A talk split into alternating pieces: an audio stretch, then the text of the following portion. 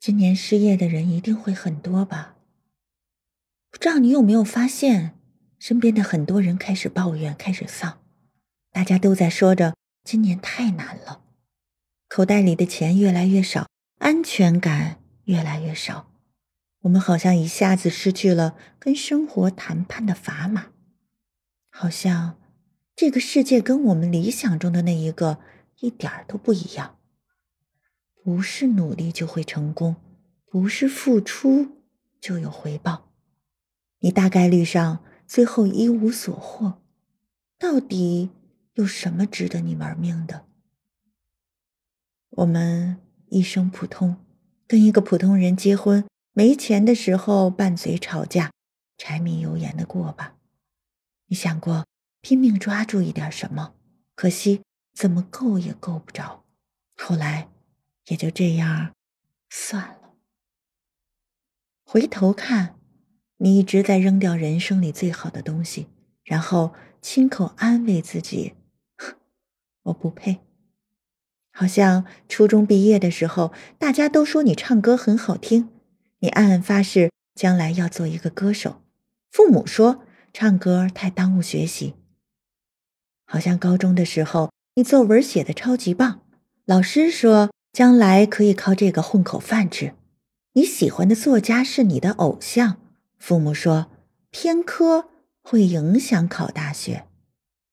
好像大学毕业的时候，你攒了一肚子的话想跟喜欢的人表白，直到他坐上火车，你憋出两个字：再见。父母说你要先好好努力工作。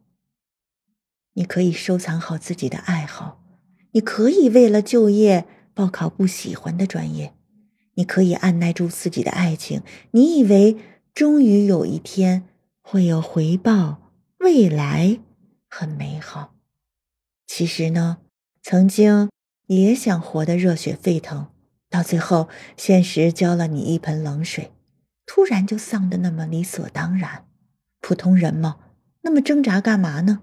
快累的，慢慢的，你变成一个认命的普通人，倒也没什么错，自我满足也挺乐呵。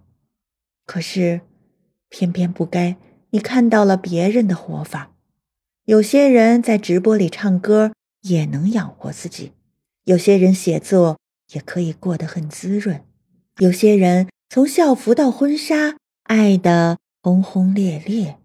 原来真有人按照自己的理想过日子，为什么偏偏不是你呢？因为你早就习惯了对生活的沉默，碰到喜欢的东西、喜欢的人，第一反应是缩手。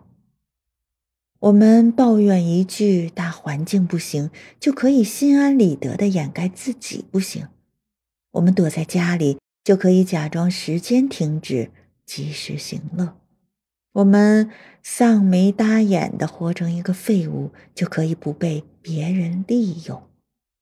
想起一句话：人一旦浑浑噩噩、凑凑合合，生活就会以最快的速度收回他的所得。你明白了吗？晚安。